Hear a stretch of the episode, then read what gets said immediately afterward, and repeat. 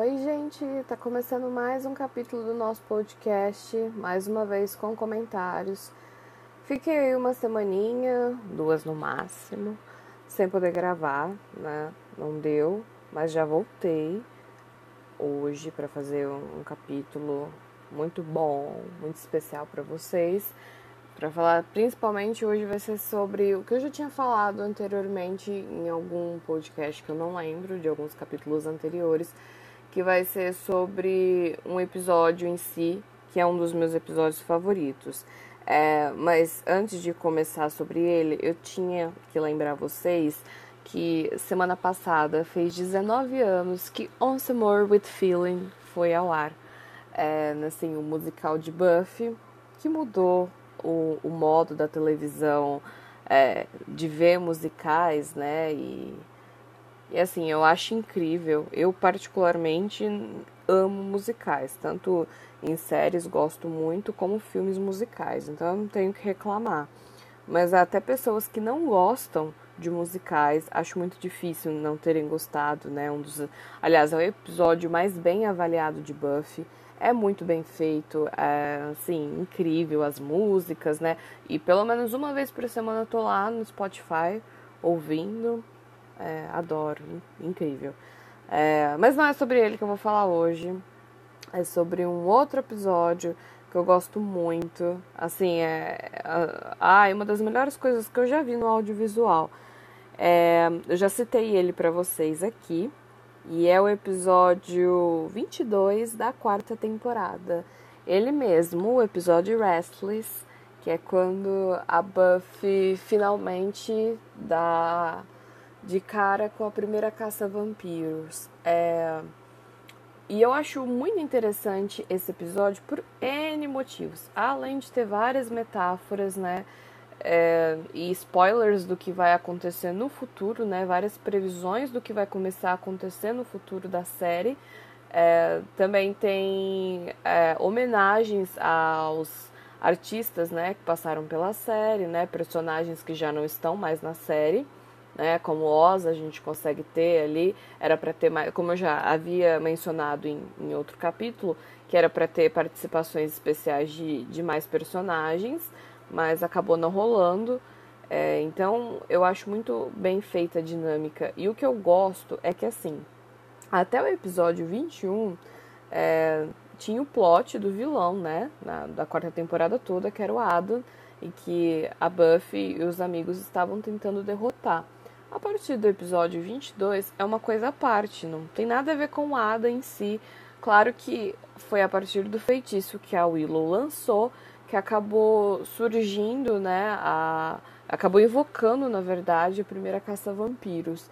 Mas não, ele é um, um episódio à parte, né, ele é mais solo em si, ele não, não tem nada a ver com o plot da quarta temporada, que é o, que era o vilão, né, que tinha a iniciativa, né, do Riley, tanto que o Riley ele aparece nesse episódio como participação especial, né, de nos sonhos do, da, dos protagonistas.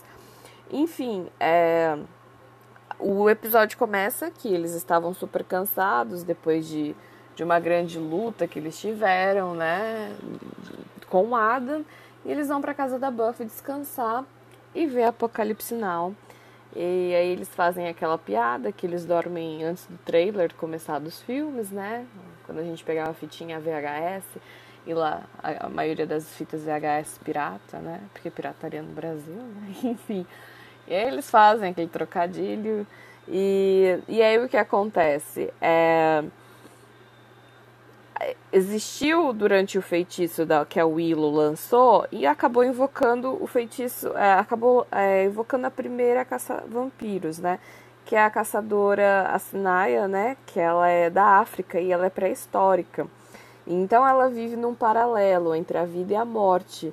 E assim, ela tem os poderes suficientes para evitar, ela tinha, no caso, né, para evitar o fim do mundo. E como eu já tinha dito, no intuito da, deles se defenderem do Adam, né, na temporada toda, né, e no episódio anterior, né, eles acabam usando um feitiço e esse feitiço invocou o espírito da primeira caçadora. Só que o que acontece? Ela achou isso uma ofensa, porque ela acredita que uma Slayer, né, a caçadora, ela deve agir sempre sozinha, não com a ajuda dos amigos. Isso é uma coisa que é sempre muito debatido, né? A Kendra já havia falado sobre isso na segunda temporada, que ela não entendia o porquê que a Buffy tinha amigos, é, porquê que a Buffy tinha família, né? Porquê que a Buffy ia escola, tinha uma vida comum. É, tanto que ela retorna para Sunnydale é, para ajudar a Buffy e acaba né, morrendo. É, e elas criam um laço bem que bem, bem curto, né? Porque a gente não, não teve tanto assim da Kendra, não pôde ver tanto da, da personagem, mas elas criam um vínculo, né? Só que a Kendra sempre questiona. É a primeira coisa que a Kendra questiona é uma das primeiras coisas que a Fate também questiona, né? E é o, o, a grande batalha, né, das duas em si é o ciúme que a Fate tem, né? Porque a, a tem muitos amigos, os amigos estão sempre ajudando e se colocando na frente para poder é, salvar e defender a Buffy, enfim. É, então não é uma coisa que é bem vista pelas antigas caçadoras, né? Ou, as, ou, ou, pelas caçadoras atuais, no caso a Fate, né? Porque ela não tá morta. Enfim. Então não é uma coisa bem vista até, até por eles, né? Então, é, o que que acontece? A primeira caçadora, né, que é a Sinaya, para punir eles, ela acaba invadindo um sonho de cada um. E aí, utilizando desse artifício, os roteiristas de Boa fizeram o quê? Um puta episódio enigmático, extremamente alternativo, uma coisa muito Lynch, meio Donnie Darko. E aí a gente assiste o embate entre a primeira caçadora e a caçadora atual. E aí a gente vê um episódio lotado de, de metáfora, de homenagem, de, de previsões, é, de mitologia, de tempo, enfim. Restless ele foi extremamente aclamado, é, tanto pelo roteiro, pela direção. É, eles chamavam na época de ter sido um episódio surrealista, porque e o que foi na verdade, né? Porque teve técnicas muito inovadoras para televisão na época, né? Assim, episódio é incrível, é impecável. Algo assim.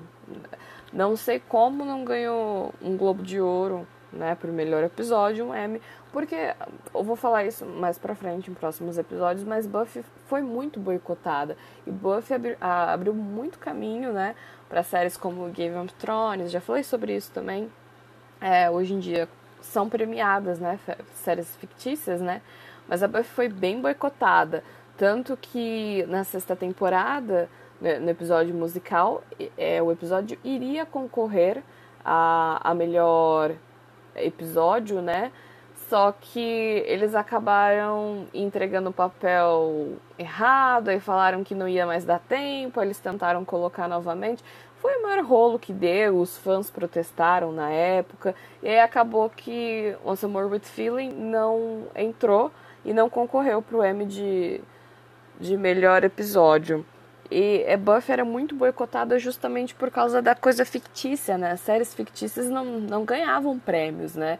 Era muito comum você ver uma série como, sei lá, né, um tema mais atual, né? Tema da época mesmo, não um tema de vampiros ganhar. Hoje em dia é uma coisa atual, normal, né? Mas na época não. E para mim, além do, do, super elogio que eu dou pelo roteiro, é, eu dou um super elogio porque assim, a quarta temporada ela é um grande divisor de águas. Por quê?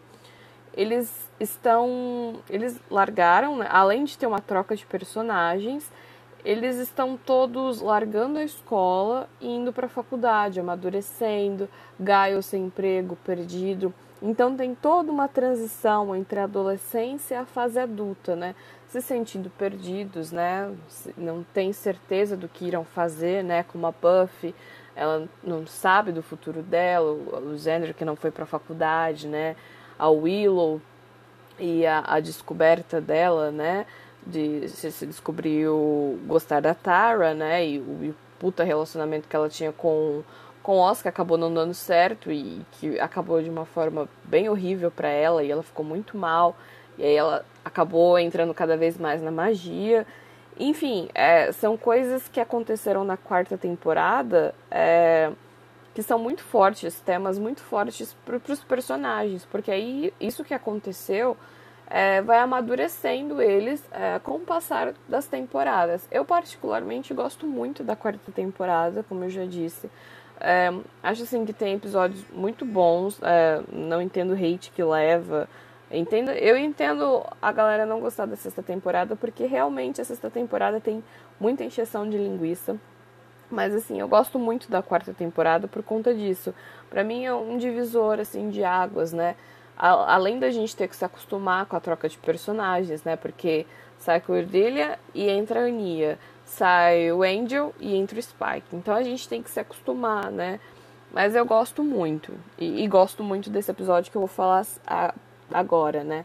É, assim, são coisas baseadas ao meu ver, ao meu pensamento sobre o sonho de cada um. São as minhas teorias. Tem muita teoria na internet, se você pesquisar, é, mas é como eu vejo o episódio, tá? A gente vai, eu vou começar falando sobre o sonho da Willow, né? A primeira coisa que a gente vê é que o sonho da Willow é teatral. E a gente percebe que a, vila, a vida dela é uma peça que ela tá atuando e que assim ela morre de medo que os amigos dela vejam quem ela realmente é, o, episódio todo. E a Willow, particularmente, ela foi a que mais mudou. É, tanto que ela, a, na, da descoberta dela, né, por, pelo interesse, né, por mulheres, né, ela se descobriu lésbica, é, pelo interesse na bruxaria, né, ela foi a que mais cresceu sozinha, né, e embora o sonho dela sirva como um lembrete do que está por vir, ela ainda se sente como aquela menina nerd, né, que foi apresentada na primeira temporada, e ela tem muito medo que os amigos dela vejam aquilo ainda. Então ela, ela tem que esconder o tempo todo. É, algumas pessoas é, elas pensam que debatem, né, que o tema dela se esconder é uma referência de que são os experimentos dela por magia, a, o descobrimento dela por ser lésbica. Pessoalmente, eu não acredito muito nisso. Eu acredito que ela só está escondendo mesmo seu lado nerd, né, dos seus amigos. As, é, é interessante a gente debater sobre isso, mas eu acredito que seja só isso. Tanto que a, Willow nunca teve que esconder é, a Tara, é, né, os seus sentimentos pela Tara. Ela sempre deixou muito claro. É, também sobre a magia, a bruxaria, ela sempre deixou muito claro. Então, para mim, era sobre isso mesmo. Sobre ela não. É, principalmente quando o Oz deixou ela, né? É, ela, ela tinha medo, né? Do, que, do porquê, né?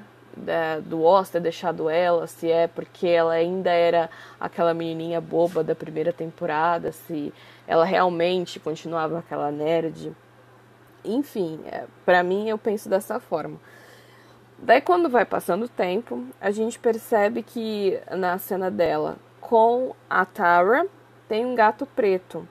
E elas têm um diálogo falando sobre mais ou menos que elas não deveriam se preocupar de não ter arrumado um nome para o gatinho, porque ele está crescendo aos poucos e tudo mais. Hum, o que eu penso é que o gato preto ele é uma representação física da relação da Tara com a Willow. E porque assim, elas estão felizes, elas estão aproveitando o relacionamento agora e elas não querem rotular o que está acontecendo, né? Então, por isso que elas falam, a gente não precisa, é, né, o nome está crescendo e tudo mais. É, elas estão, a Willow acabou de, de descobrir, né, e eu acho que elas não estão querendo rotular. O gato preto eu vejo isso, né, a forma física da Tara, né, a relação das duas. E, e também é muito interessante ver, que é só no sonho da Willow, que a gente vê o Riley, né, o cowboy guy, né, o, menino cowboy, né, e é interessante que no sonho da Willow, o Riley, ele é um menino bobo, fútil, como todo mundo de casa tá vendo também, né? É, pelo menos os fãs de Buffy não, não gostam do Riley, né? 99,9% não gostam. Né? O fã não detesta. E é como a Willow vê, não vê nada demais, é um menino, né? E é diferente no sonho da Buffy. A Buffy vê ele todo, né, como um agente e tudo mais. E é interessante isso, né? De como que muda a perspectiva de, de um dos dois. No sonho da Willow, ele é um cara babaca, né? Que fica repetindo as frases, né? Sem sentido nenhum. E no sonho da Buffy, ele é o maioral. É, e, é por isso que o Cowboy nada mais é do que a representação de como ela vê o Riley, talvez de como público de casa, né? Não sei na época como se, se assim que batia os episódios a galera também já não gostava do Riley, né? Talvez era até mesmo uma sátira, né? Do, da, da representação do povo de casa quando via o Riley. É, e depois quando a, tem a, a, a cena que ela está na sala de aula com a mesma roupa do primeiro episódio, o mesmo cabelo, né? Aquela peruca, né? Enfim, a mesma roupinha, né? Tudo muito brega. É, da primeira temporada e ela é atacada, né, na frente de todo mundo e todo mundo apenas está assistindo e ninguém ajuda ela. E o que eu vejo ali é que ela tem medo, né, que seus amigos descubram que ela ainda se sinta como uma nerd e também a abandone. Porque o Oz sussurra, sussurra pra Tara, né? Eu tentei avisar você. E a Willow, obviamente, ela teme, no fundo, que o Oz tenha deixado ela. Não foi por causa da crise de lobisomem que ele teve, mas porque ela se abriu muito para ele, né? Então é um dos traumas dela, vejo isso. É interessante falar que o, a Aninha tá na sala de aula, né? E não era para Ania, né? Era para Cordélia, né? Era para Carisma estar no na, fazer essa cena, só que acabou que bateu com as gravações de Angel, mas teria sido muito engraçado, né? Porque a Willow e a Cordelia, na, na, principalmente na primeira temporada, se detestavam e seria muito a cara dela falar esse tipo de coisa, é, né? Zoar com ela. Enfim, é, é o que a gente acaba vendo da Willow. É, e, e, a gente percebe que no sonho ela é afetada pela mente, porque do, dos Scoobies, né, que a gente, né, todo mundo, o apelido deles são os Scoobies, por quê? Porque cada um ali tem a sua função, né? Eu vejo ela como a Velma, né? Ela é a, a cabeça, o cérebro, né? E aonde que a, a caçadora ataca na Willow, que a gente percebe, é diretamente no cérebro. Mas o sonho da Willow, para mim, não é o mais interessante do episódio. Para mim, de longe, o sonho mais interessante é o do Zender, né? Que começa com ele ali, é, junto com a Joyce no banheiro. E aquele diálogo que eles têm nada mais é que eu acho que ele, ele sente falta de conforto, né? Eu sinto que, pessoalmente, o Gender ali, ele é o único que não foi para lugar nenhum, né? Ele ficou estacionado na quarta temporada, porque todo mundo estava fazendo alguma coisa com a vida e ele continuou confortável, né, na sua zona de conforto. Eu acho que o diálogo que ele tem com a Joyce, né, com a mãe da Buffy, o diálogo meio bizarro, sexual, né? Enfim, é mais ou menos sobre isso. E, e aí também tem a parte que a iniciativa está observando o, Shen, o Zener no banheiro, né? E para mim é uma piada, né? Que é mais uma prova que nenhum deles, né, dos Scoobies, leva o trabalho da iniciativa a sério. É, tanto eles quanto o Riley, né? Como eu disse, no sonho da Willow, o Riley é um, um cowboy guy, né? Que fica o tempo todo repetindo frases e é um babaca. E é a mesma forma de como o, eles aparecem no, no sonho do Zender, né? Eles não são considerados uma ameaça séria para a gangue. Eles nunca foram vistos. Eles são mais tipo um humor, humor né? É, não, não tem, eles não amedrontam, nunca amedrontaram, nunca a, a iniciativa em si nunca foi um problema para eles, né? Sempre foi mais uma piada, né? O que pegava mesmo era mais a parte do Adam, né? Que, enfim, mas a iniciativa sempre foi uma piada. É, enfim, foi uma piada não só para eles, mas para o público de casa também. Eu acho a iniciativa uma piada. O Riley, tudo, tudo aquele plot ali é uma piada horrível. Tá certinha, adoro essa parte, inclusive. É, aí a gente tem a parte do caminhão do sorvete, né? Que a Annie acaba perguntando para ele, né, se ele sabe onde é que ele tá indo. E, e mais uma vez são essas perguntas, né? É, se ele sabe onde ele está indo, se ele sabe o que ele vai fazer na vida. E a Willow responde, né, nesse meio de diálogo que ela tá lá com a Tara, né? E a Willow acaba falando que ela tá muito à frente dele, né? E o que, que a gente supõe que nisso? Que ela tá falando tanto na vida é, não só da acadêmica, né, mas também na vida de relacionamento, né?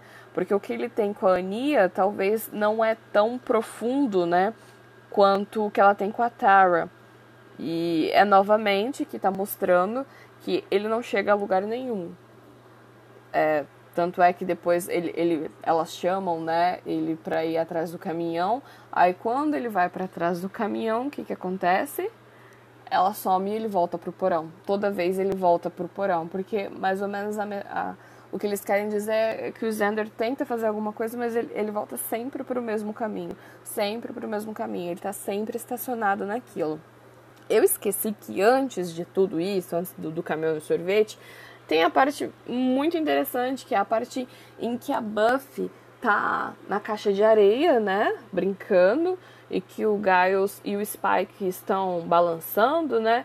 E é interessante ver que o Spike tá com aquele terno, que é o terno que ele vai aparecer daqui duas temporadas, né? No Tábula Rasa, na sexta temporada. Que é aquele episódio quando todo mundo perde a memória por conta do feitiço da Willow. E o Giles e o Spike pensam que são pai, pai e filho por conta do sotaque, né? E aí eles têm um diálogo, né? Eles contam pro Xander que ele vai se tornar o número sentinela, né?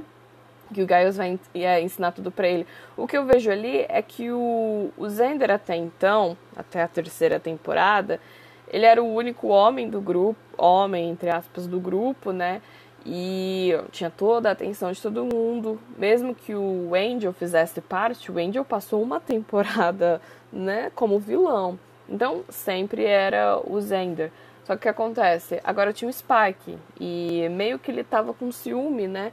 Da atenção que o Spike estava ganhando. Porque o Spike já não era mais uma ameaça, né? Ele era ofensivo, porque ele não podia mais morder. Ele tinha o um chip na cabeça. Então ele não podia mais morder as pessoas. Então ele passou a ser considerado da gangue, né? Mesmo não tendo respeito de todo mundo, né? Ele não era mais uma ameaça. Então ele poderia entrar nos planos, ajudar quando quisesse. E o Zender acabou tendo um pouco de, de, de ciúmes, né? Eu vejo como, como isso. E aí, no meio desse diálogo, a Buffy tá lá brincando, né? No com o caminhãozinho de areia, né? Naquele tanque de areia enorme, né? E aí ela fala assim para ele, é, é, eu tô muito à frente de você, irmão mais velho. E o Xander responde para ela, né, irmão? E aí eles ficam se encarando pacificamente por um longo tempo.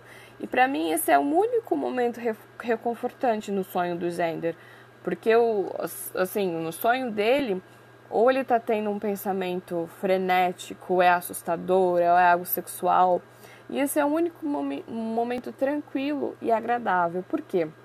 Porque o Xander percebe que o seu propósito finalmente é ser o irmão mais velho da, da Buffy. Ele não tem mais os sentimentos que ele costumava ter de querer ser o namorado dela, né? Na primeira, na segunda, até mesmo até na terceira temporada, né? É, aqueles sentimentos é, tanto amorosos quanto sexuais, né? Estava apaixonado por ela, queria ser o namorado dela na primeira temporada. Na segunda temporada, ele ainda tinha uma grande queda pela Buffy, tanto que é, existe aquela coisa de que ele nunca contou, né, é, para Buffy que a Willow estava tentando fazer o feitiço da reparação é, para tentar restaurar, né, a, a alma do Angel. Então, é, existe isso, né? Na terceira temporada também, né? Ele sempre colocando a Buffy. Mas aí, naquele momento, ele percebe que ele não tem mais aqueles sentimentos. E ele percebe que ela também o vê como o irmão mais velho. E ele percebe como uma música boa, uma música lenta, uma música gostosa, sabe? Uma música bem confortável. Que ele tá feliz e que ele tá bem com aquilo. Finalmente ele aceitou e ele tá bem. E é, você vê que depois disso ele finalmente, né, tenta, tenta o máximo que ele pôde, né, dar certo com a Ania. Mas, ai gente, que susto. Meu, meu relógio de cuco. Gente, desculpa. Eu tenho um relógio que de uma em uma hora ele fica tocando a, música. E agora tocou, me pegou de desprevenido. Enfim, voltando. O que acontece? Foi isso, né? Tanto que depois disso ele não tenta mais, né? Ficar é, voltando no relacionamento. Finalmente, ali naquele momento em que os dois se encaram, que ela chama ele de irmão mais velho, ele olha para ela, ele finalmente vê né? Os sentimentos que ele sente por ela são como irmão. Eu acho isso muito bacana. É, é assim, é finalmente, né? Desencana, né? E acho que é um, um dos melhores momentos. É, de tudo que. Aí vai acontecendo muita coisa no sonho do Zender. E o que acontece é que o. A maioria é que você percebe que. Principalmente na cena, tem a cena do corredor, né? Da escola, né, da faculdade, que tá todo mundo falando em francês, né? E o Zender não tá entendendo nada. Isso para mim simboliza os sentimentos dele de se sentir menos inteligente de que todo mundo do grupo. Ele se sente inferior a todos os amigos e que isso está deixando ele para trás. É, todo mundo chega e todo mundo começa a conversar em francês e só ele não entende.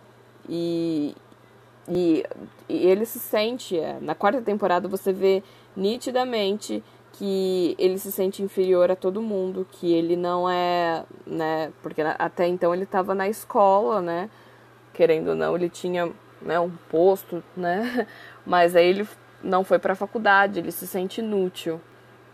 É... E aí tem a, a parte mais, assim, né, mais bacana, né, que é o momento do apocalipse now, né, é que entra no sonho, eles estavam vendo Apocalipse Now, que foi justo o filme que o, que o Zender indicou para ver. E quem aparece no sonho é ninguém mais, ninguém menos que o diretor, diretor Snyder, né? E o Zender, ele, eles tem vários diálogos, né? Mas é uma coisa que, que, que você percebe é que o, o Snyder fica pro, pro, é, ele pergunta. Eles têm um diálogo, né? Muito interessante. Que ele pergunta assim: De onde você é, Harris? E o Zender só sabe responder: Do porão, principalmente. E é trágico, porque esse é o lugar mais importante da vida dele, né? Tudo a vida dele. Ele paga para morar no, no, porão dos pais, né? É, a vida dele é o porão. E é a única pergunta que, que tem resposta imediata, né? Para ele, o porão é tudo né? É, isso significa que ele não, não tem mais nada, né? É, e eles ficam naquela conversa, né? É, eu acho isso muito bacana. E novamente o Xander vai voltando pro porão. É, o porão a gente pode ver de várias formas. A gente pode ver o porão de. A gente sempre vê que os pais dele estão brigando. E a gente sempre teve, é, mesmo que nunca focou muito nisso, a gente sabe que os, os pais do Zender brigavam muito e que eles não se davam bem.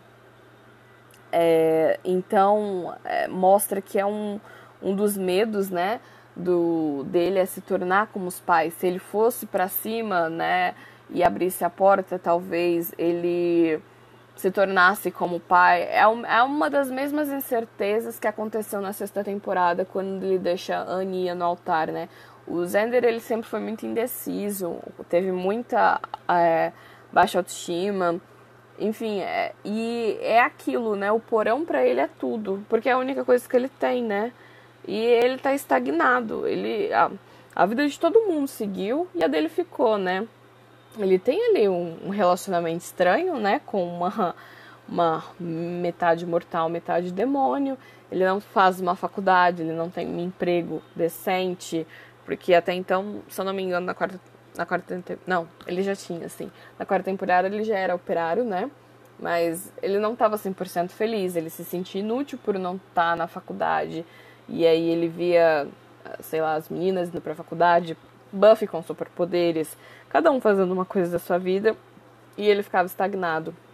Uma curiosidade é que quando ele tá indo pro caminhão de sorvete, né, tá olhando na parte em que o Zender tá conversando com a Buffy, ali daquele, né, onde ela tá brincando com a areia, e ele olha, é como se ele estivesse olhando pro futuro dele no caminhão de sorvete, né, vice-versa, né, é, você pode notar que vai ter uma menina de costas. E aquela menina ninguém, nada mais é do que a. Isso mesmo. A Michelle já estava na série.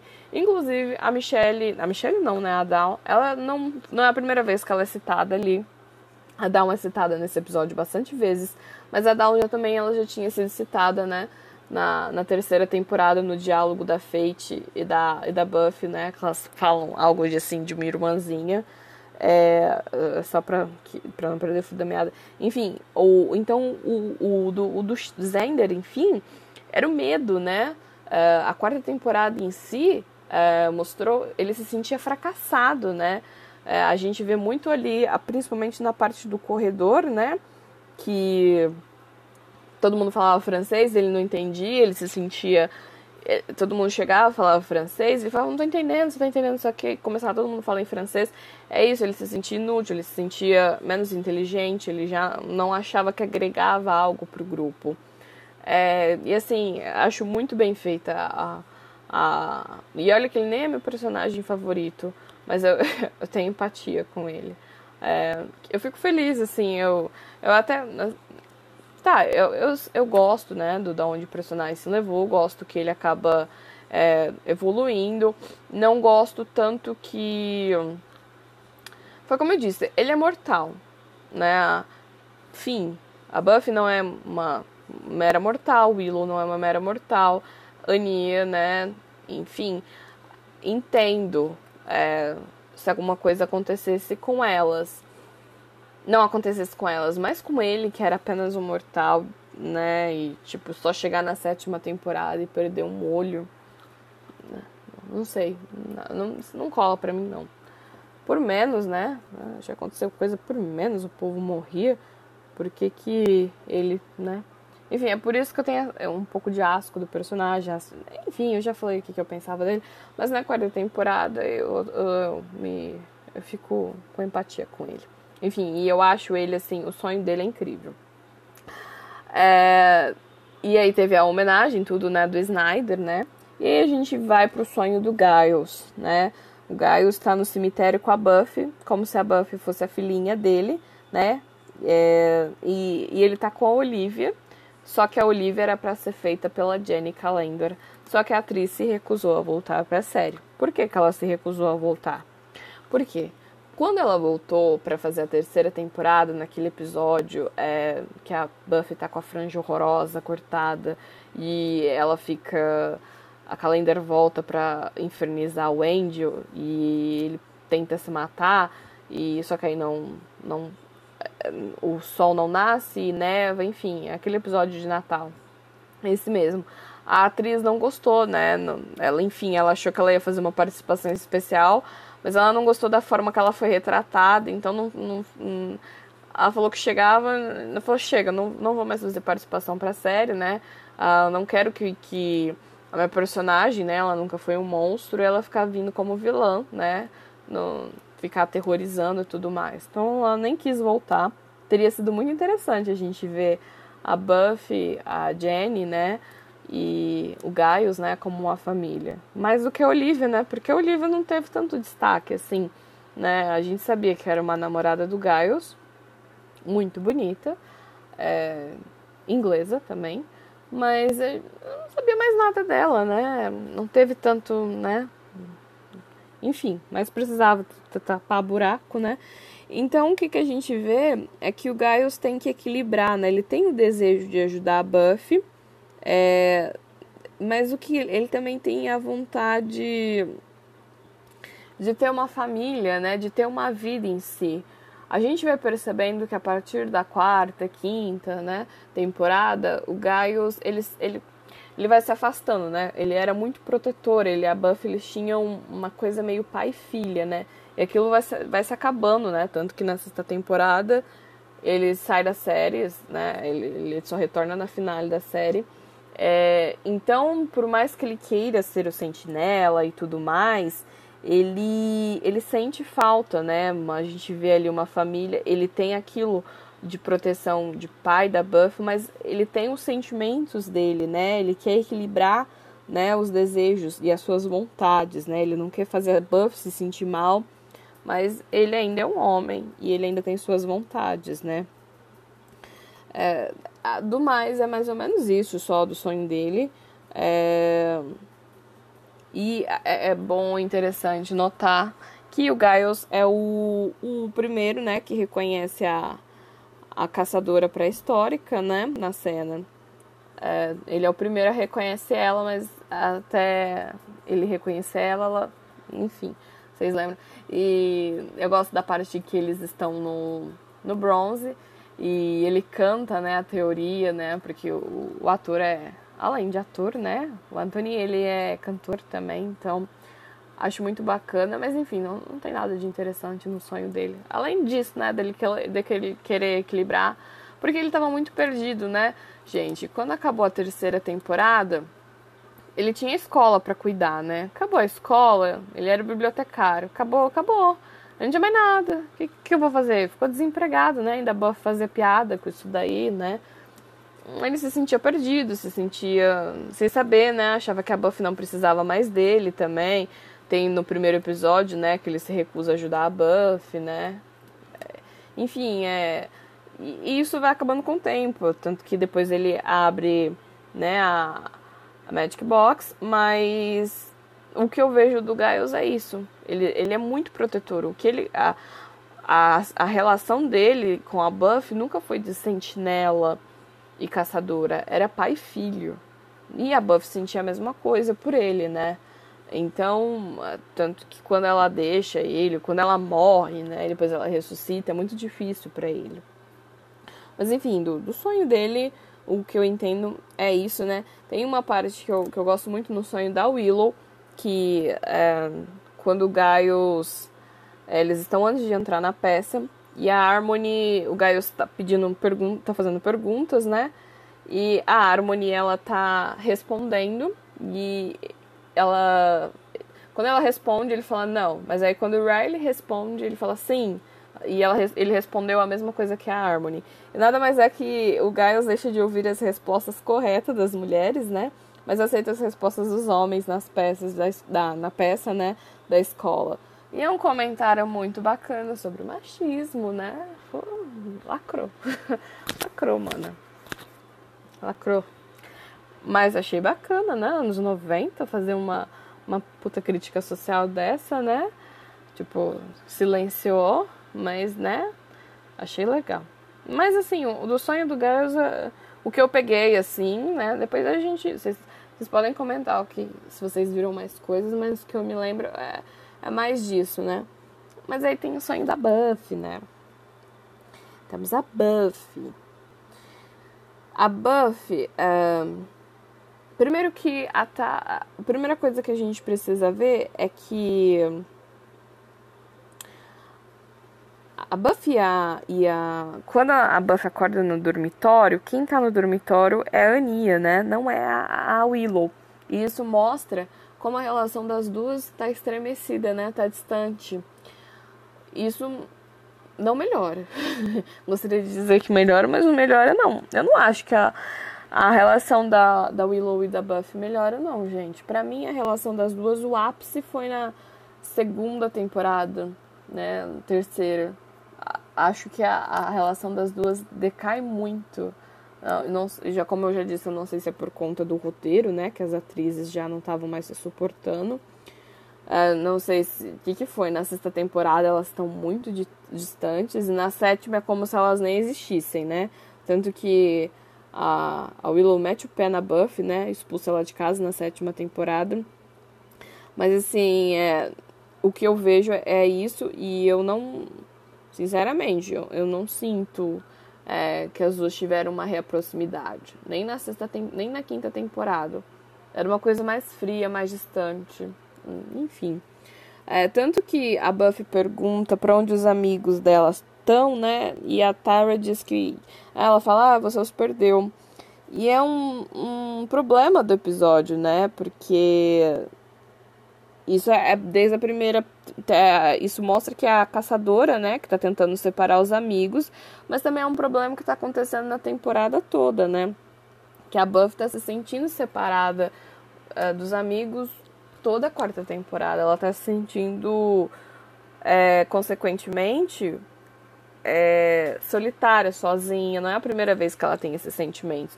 Ela estava falando que ela estava separada por. A Tara fala que ela estava separada, separada dos amigos por conta da caçadora, mas o que quis dizer também é que ela estava separada dos amigos. Ela não tem uma mudança só com a Willow, né? É que a Willow era a melhor amiga dela, né? Mas ela tá distante de todo mundo. É, e isso não acho que melhora. Não. Com nenhum personagem, inclusive. Mas essa é a minha opinião. Eu acho que quanto mais vai passando as temporadas, mais distante a Buffy vai ficando dos.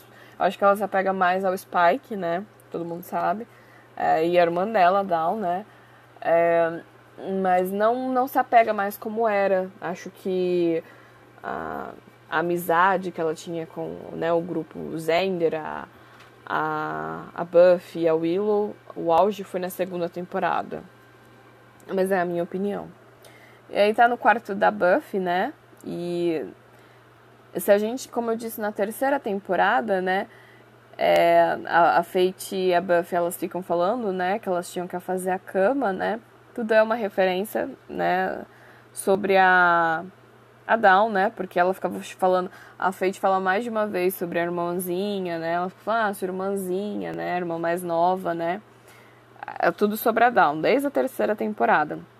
E aí a, a tá a Tara e a Buffy no quarto e elas encaram, né? E aí a e ela fala, ah, feito eu e acabamos, acabamos de fazer aquela cama, né?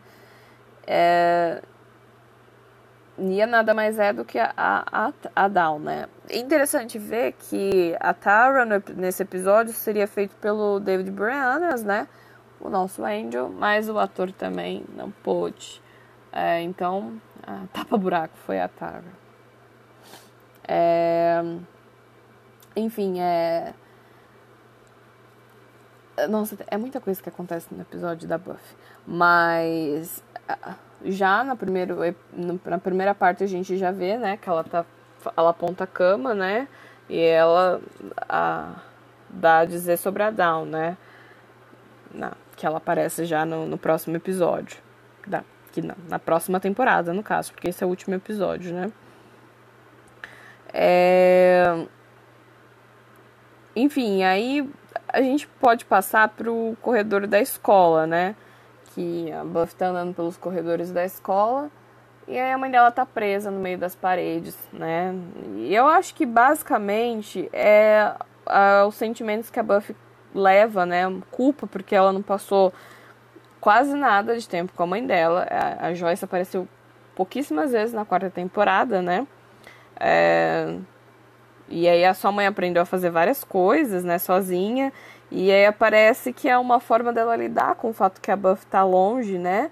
Tá sozinha, ela não tem mais marido, né? E ela provavelmente está isolada. É um pouco estranho, né? É... A, porque como a mãe diz, ela fala, oh, se você quiser você pode quebrar a parede, mas a Buffy continua sem ajudar ela e, e opta para ir buscar os amigos, né? Eu acho que é isso no, no mais, né? A, é a relação que a Buffy estava sentindo com a mãe dela, né? Ah, elas não, ela estava se sentindo distante, então a mãe fica dentro da parede, é os sentimentos conflitantes dela, né? É, tanto para quem não sabe, a atriz que faz a Joyce, né? Ela queria ter morrido já na, na quarta temporada. Mas aí o, o Joss disse pra ela: Não, você não vai morrer na quarta temporada. Por quê? Porque você vai morrer na quinta. Daquela forma, né? Tudo bacana. É, mas é nítido, né? Que a gente vê que, além da Buffy estar separada dos amigos, a Buffy também está super distante da mãe dela. A mãe dela aparece poucos episódios, né? Ela tá na faculdade e tudo envolvida com o Riley.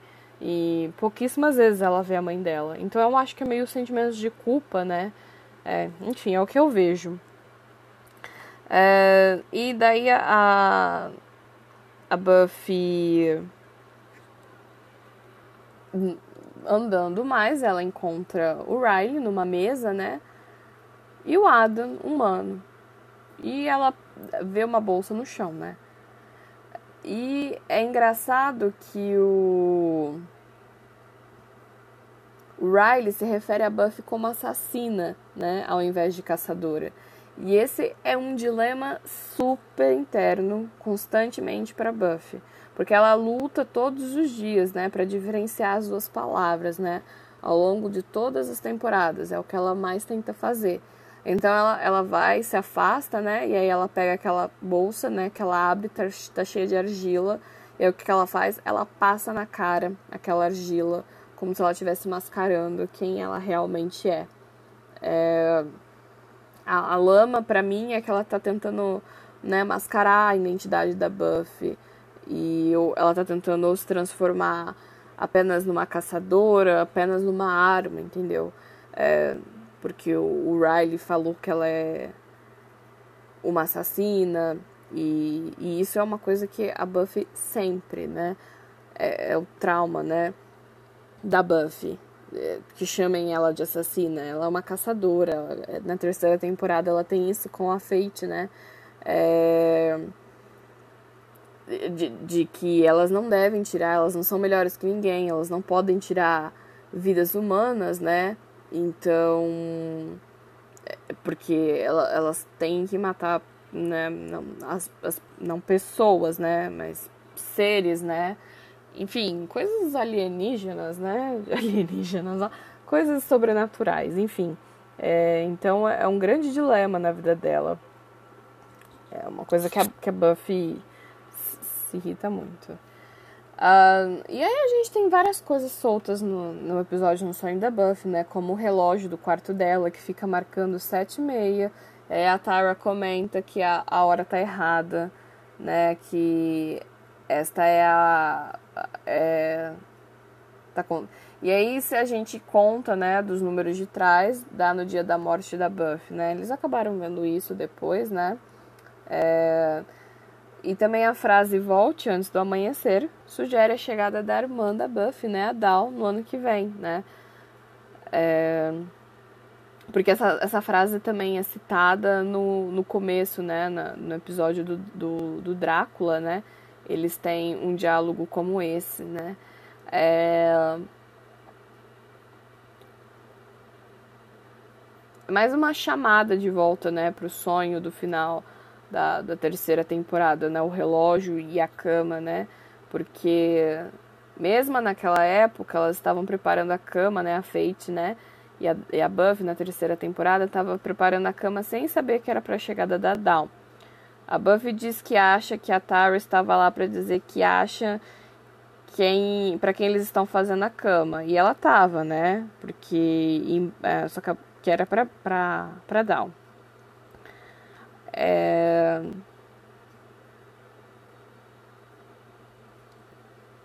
Enfim, isso é mais do que acontece no sonho da Buffy, né? E aí ela finalmente ela se reencontra depois de tudo é, das coisas que vai acontecendo no longo do episódio.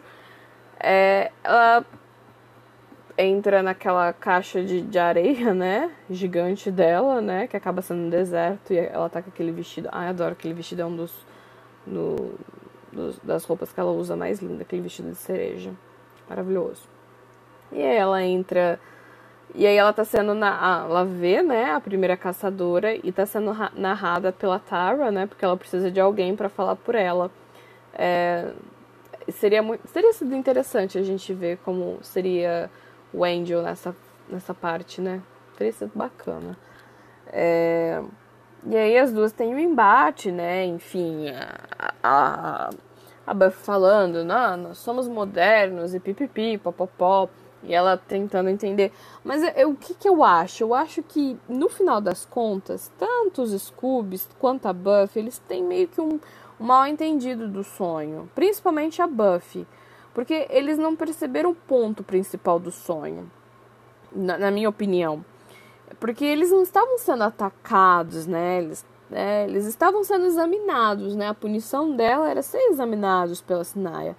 E hum, talvez, né, uma expressão mais ainda fundamental do que é o poder do que, eles canalizaram, né, do feitiço que eles usaram para matar o Adam, né, né não, às vezes não era um, alguma coisa 100% puro que estava ali, né?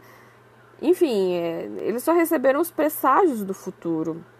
E esse foi um ponto, um ponto que eles não entenderam, né? Especialmente a Buffy. Todos eles ali receberam presságios do futuro. Tanto a, a Willow, é, o Xander, é, Giles, é, a Buffy, todos eles receberam, né, entre aspas, spoiler do futuro, mas eles acabaram entendendo que eles estavam sendo atacados, né, pela pela caçadora, né?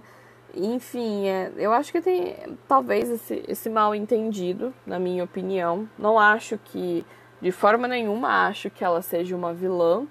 Uh, tanto que depois, na, na quinta temporada, a Buffy novamente se reencontra com ela, né? E ela conversa com a Buffy e ela diz, né? Que a morte é o dom da Buffy. E aí a Buffy finalmente entende, né? Que a sua morte iria salvar o mundo. É, eu acho que teve mesmo um mal entendido, né? Principalmente da Buffy e dos Scoobies de entender, né? O que estava acontecendo.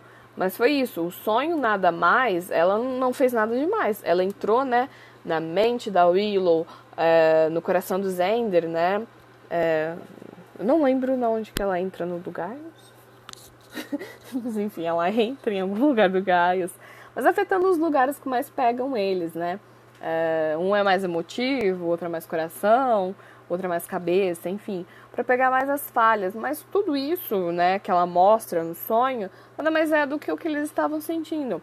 A Willow sentia o medo dela, das pessoas verem quem ela realmente era, as coisas que ela estava, as mudanças que ela estava é, passando, né? Ela tinha terminado um relacionamento. Ela não, né? Ela levou um fora de um. Levou um pé na bunda, né? De um relacionamento de dois anos sem entender o que estava acontecendo, se descobriu apaixonada novamente, descobriu a, o amor ali na bruxaria, né? Cada vez mais forte, né? Como bruxa. É, então, isso só foi mostrando as coisas, né? Pra ela. É, e aí eu tenho, tenho o Zender, né? O Zender, como eu disse, não evoluiu. Ficou a temporada toda ali, ó. É, é, atrás da Nia, né? Sendo mais um ponto ele, é, ele tá muito engraçado na quarta temporada, mas é óbvio, ele tem que ser isso, né? Não serve mais pra nada, gente. Não, não tem poder, não tem nada. Eu não querendo redimir nem nada, mas é que, tipo assim, ele tem que ser um alívio cômico. Claro que o alívio cômico acabou ficando mais por causa do Spike. O Spike é muito mais engraçado. Mas ele tem que ser alguma coisa, né? Porque ele já não tem. Né? Tinha que ser, né? Mas aí ele tá estagnado naquilo, né? Por isso que ele fica voltando pro porão sempre, porque o porão é tudo que ele tem, né? É, ele tá parado no lugar. Ele não. Todo mundo tá evoluindo, mas ele não, não conseguiu evoluir, né? Ele continuou parado, estagnado no mesmo lugar. O Gaius, né? Que a gente pode até ver ele. Que a, que a gente vê. Ele abandona a Buffy mais pra frente, por quê? Porque ele já tava com uns laços, né? Muito, muito feitos com ela, né? E ele precisava deixar ela caminhar sozinho. Por isso que a gente acaba vendo a Buffy agindo como uma criança e ele como o pai dela. Depois a gente entra no sonho da Buffy, né? E a gente vê a Buffy não gostando. A Buffy não gosta de ser chamada como assassina. A Buffy se reencontrando com a caçadora. A Buffy é, se reencontrando com a mãe dela na parede. É, as pessoas têm. Voltando na parte da mãe dela na parede, algumas pessoas né, gostam de falar que isso também é um prenúncio da morte da Joyce. Mas eu não acredito né, que seja isso, não. Não, não acho que. Para mim, é, é, como eu já tinha dito, é o distanciamento entre as duas, né? É, tanto da Buffy, né? Por causa do, dos deveres como a caçadora, por causa que ela tá crescendo, né? Ela tá fazendo faculdade e tudo mais. E é interessante porque se você vê no School Hard, né, o episódio da segunda temporada, é, é meio que um presságio sobre isso, porque as duas conversam sobre uma parede, né, porta a porta, né. A Joyce tá dentro de um lado, né, conversando com a Buffy, e a Buffy tá dentro do, do outro lado, né. Aquele episódio dentro da escola que o Spike ataca e as duas conversam entre uma parede e a outra, né? É, mas eu, eu, particularmente, não vejo como um presságio da morte dela, não. É, um prenúncio, nem nada. Não, não vejo, não. Acho que é realmente por conta do distanciamento. Mas se também ele fez algo como homenagem à morte, ficou muito bem feito também. Mas é, é como eu falei, é, muitos deles não captaram sonhos. É, e acabaram ele achando que ela, ela que né, ela era do, do mal, que ela, ela é isso, ela é aquilo, eles precisavam derrotar ela, e pipipi, popopó. Mas ela nada, ela não fez nada demais, ela só mostrou o que estava dentro da mente de cada um deles, né? E mostrou coisas que iriam acontecer no futuro, como a Down, é, como a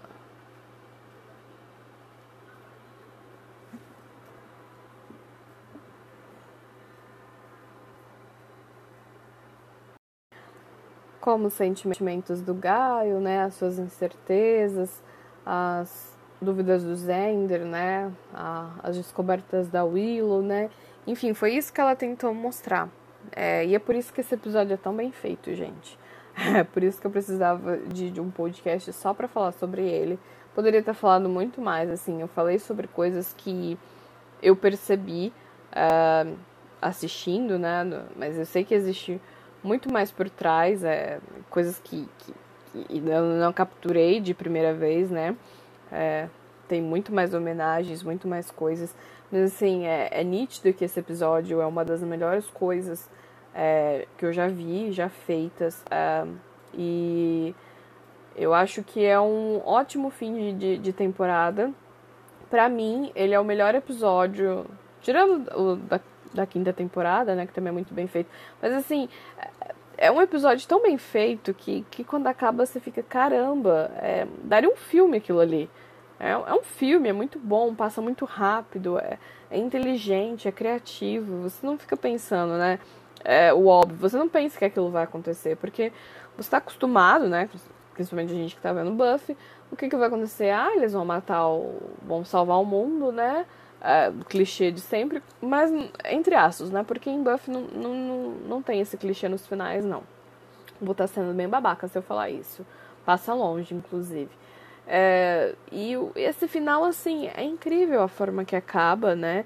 E é incrível que a gente finalmente vê a primeira é, caçadora, né? Interessante. Também seria mais interessante se a gente tivesse visto mais dela, a gente viu muito pouco dela. Aliás, a gente viu muito pouco de todas as caça-vampiros, né? Uh, até da Fate, a gente poderia ter tido mais temporadas dela, eu não iria cansar de ver ela.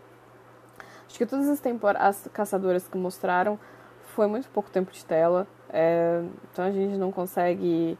É, entendeu? Poderia ter sido mais. A gente tem mais da Buff, é óbvio, mas é interessante que a, que a, primeira caçadora ela é africana, né? É da pré-história. Muito bacana isso. É... Mas assim, é. Eu não tenho que falar. É um dos meus episódios favoritos. É... Sempre gosto de ver. É um episódio que às vezes, mesmo que eu não tô assistindo a, a Buffy, né? Não tô maratonando, né? Não tô fazendo nada. Às vezes é um episódio que eu gosto de ver a parte. Porque ele é muito bem feito. Como eu disse, ele parece um filme, gente. É muito bem feito, as atuações estão ótimas, né? O figurino, adoro a parte do teatro. A Sarah com aquela peruca curta preta. É, e a gente tem a participação de, de vários personagens da série que passaram, como a Harmony, é, o Snyder, o Oz.